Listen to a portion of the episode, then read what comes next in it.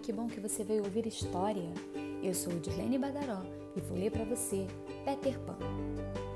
Wendy, João e Miguel eram filhos do senhor e da senhora Darla. Certa noite, a fada Sininho entrou em seu quarto, seguida de Peter Pan, o menino voador. O garoto perdera sua sombra e Sininho a encontrou no quarto das crianças. Peter Pan ficou muito alegre, porém não conseguiu usar novamente a sombra e começou a chorar. Wendy acordou, viu o que se passava, costurou a sombra em seu lugar, resolvendo assim o problema. O garoto contou-lhe então que sempre ouvia as histórias narradas pela mãe dela. Eu também sei muitas histórias, disse Wendy. Que bom! exclamou Peter Pan. Vamos até a Ilha da Fantasia, onde você poderá contá-las aos meninos perdidos. Não posso, respondeu a garota. Não sei voar. Daremos um jeito. Wendy acordou seus irmãos e eles ficaram entusiasmados com a ideia de voar. Peter Pan tomou uma pitada de pó da fada Sininho e soprou nas costas dos três garotos, que começaram a ensaiar o voo. Vamos, insistiu Peter Pan, vocês já estão prontos. Naquele momento, o senhor e a senhora Darney, com a cachorra Nana, que voltavam de uma visita, viram o quarto iluminado e três figurinhas esvoaçando no ar. Entraram na casa correndo, mas era tarde. Os pequenos já tinham ido embora. A viagem foi longa e Peter Pan ensinou as crianças até a tirar uma soneca, mesmo voando. Ao chegarem à ilha, ele apontou o local onde se encontrava seu inimigo, o Capitão Gancho e seus piratas. Estes o viram e dispararam um tiro de canhão. Peter Pan foi atirado ao mar. Wendy foi para o alto, junto com Sininho. Sininho não gostara de Wendy porque ela atraía as atenções de Peter Pan e aproveitou para se vingar, induzindo os meninos perdidos a atirarem flechas contra ela. Quando Peter chegou, ficou furioso. Entretanto, como Wendy estivesse apenas desmaiada, ele se acalmou. Só então é que chegaram João e Miguel.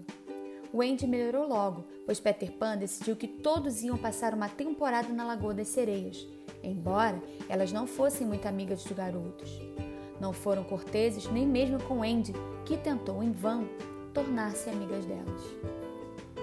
Uma tarde estavam todos descansando quando chegaram o Capitão Gancho e seus piratas.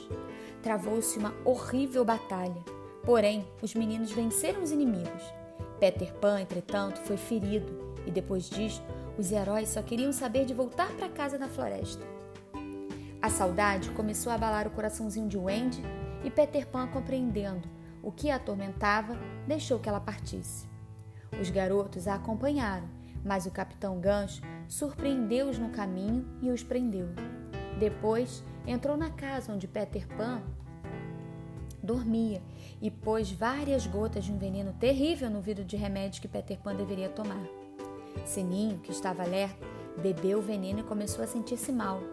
Peter acordou, viu-a naquele estado e lembrou-se de que só uma coisa poderia salvá-la: a crença que as crianças têm nas fadas. Por isso, gritou: Crianças, batam palmas, não deixem que a Sininho morra. Muitas crianças bateram palmas e Sininho se salvou. Peter dirigiu-se então para o barco onde os meninos estavam presos.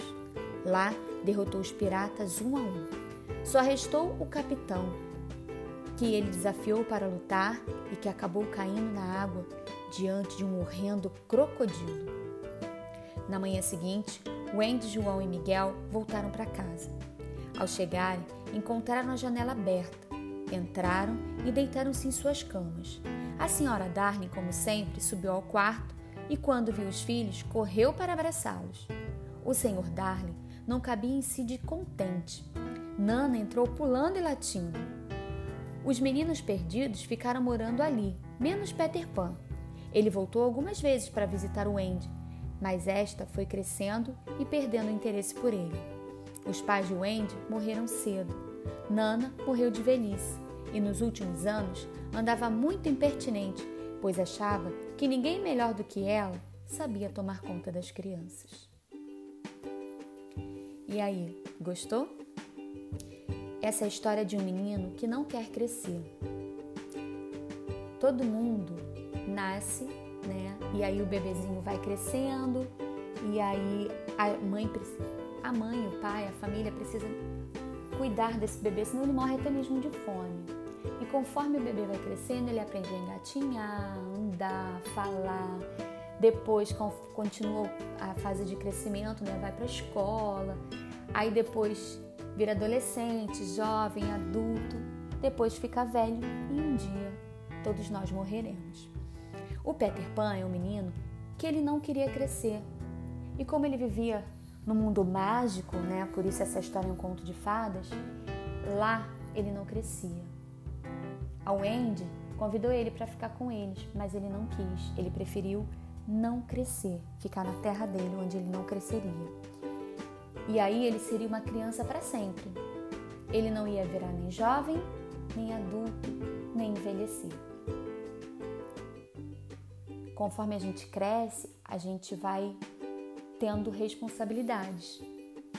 Quando a gente vai para a escola, a gente tem que ter a responsabilidade de estudar, depois de trabalhar, depois, né, vai fazer a comida, vai arrumar uma casa, enfim. E as crianças, geralmente, a responsabilidade das crianças é brincar e estudar. O que não é tanto assim, né? E você?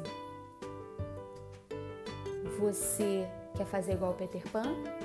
Quer ser uma eterna criança? ou você quer crescer e conquistar o mundo? Já pensou sobre isso? Tá na hora de pensar, hein? Se cuida. Tchau, tchau.